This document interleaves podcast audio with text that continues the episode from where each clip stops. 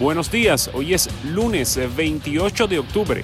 Esto es Telemundo Deportes al minuto. Megan Rapinoe sostuvo hace meses un intenso careo en las redes sociales con Donald Trump y ahora ha vuelto a poner el dedo sobre una herida que continúa abierta.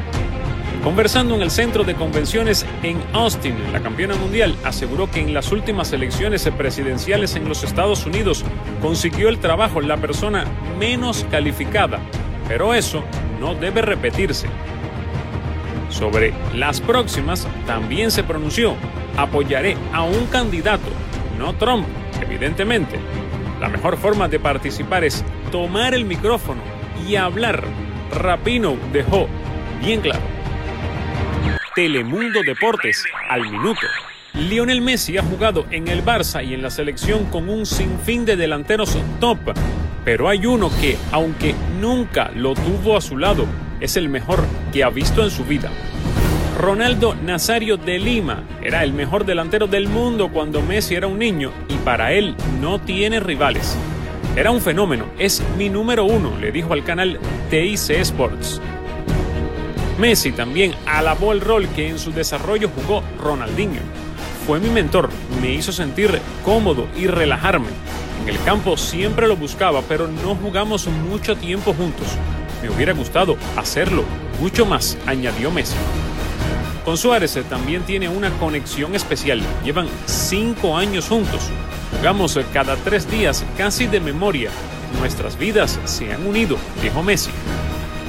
Ahora el Barça necesita más que nunca que esa conexión se explote a un nivel nunca antes visto.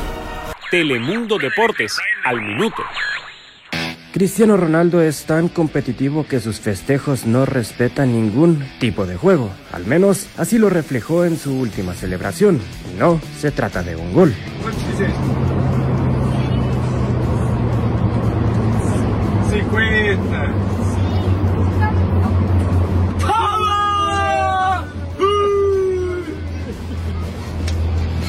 Así festejó el portugués a su hijo después de ganarle en un jueguito de mini básquet, un momento que se grabó y fue compartido en su cuenta de Instagram. El video comprueba que Cristiano la pasa muy bien en las alturas junto a su familia y que sin duda este descanso funcionará para recargar energía, dejar de lado el mini básquet y pelear por los títulos que tiene la Juventus a su alcance. Telemundo Deportes al minuto.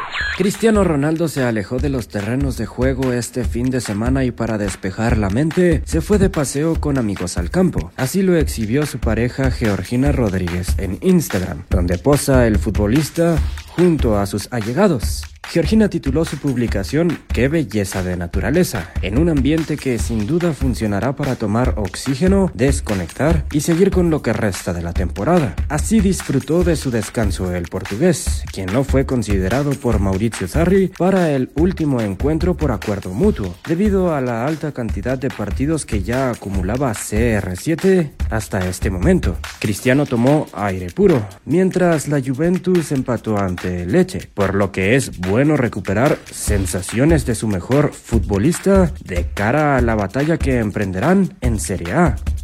Telemundo Deportes al minuto. Javier Hernández lo hizo de nuevo. El delantero mexicano se estrenó con el Sevilla en la Liga de España para encaminar el triunfo de Sevilla 2 por 0 ante Getafe. Un gol que funciona para seguir dando dolor de cabeza a Julen Lopetegui. Al 69 Chicharito ganó la partida a la defensa rival y definió sobre la marcha para llegar a tres goles en cuatro partidos oficiales que ha jugado desde el arranque con el conjunto andaluz. Para la sorpresa de muchos Javier no ha hecho gol en ninguno de los tres partidos que ha jugado como suplente. Chicharito después de marcar en la Europa League dos goles, suma en el circuito doméstico y se convierte en el segundo mexicano en anotar para el Sevilla en la liga, después de que lo hiciera Miguel Ayun. Chicharito no está para nada terminado. Esperemos siga respondiendo a la altura con su equipo.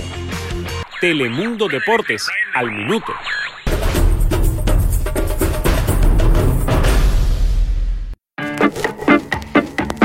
Este Real Madrid lleva peleado con la regularidad desde la temporada pasada. Los días de enlazar victorias semana tras semana quedaron atrás. Especialmente lejana está aquella racha de Ancelotti de 22 triunfos consecutivos. Al conjunto merengue actual, encadenar varias victorias le cuesta lo inimaginable, no digamos ya enlazar tres.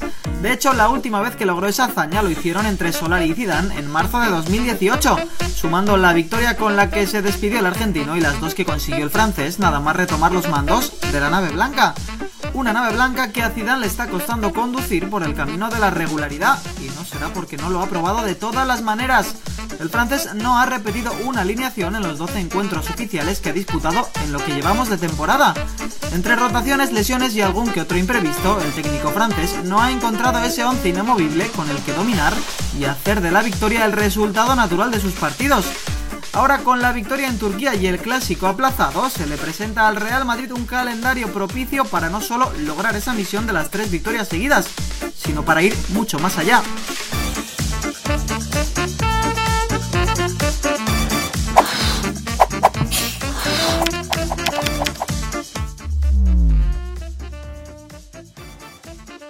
Telemundo Deportes, al minuto.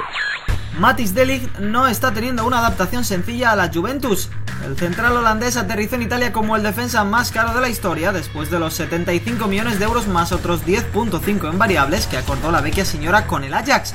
Pero la realidad es que el zaguero no está teniendo en la Serie A el rendimiento con el que maravilló a Europa el curso pasado y que le valió su fichaje por el conjunto bianconero.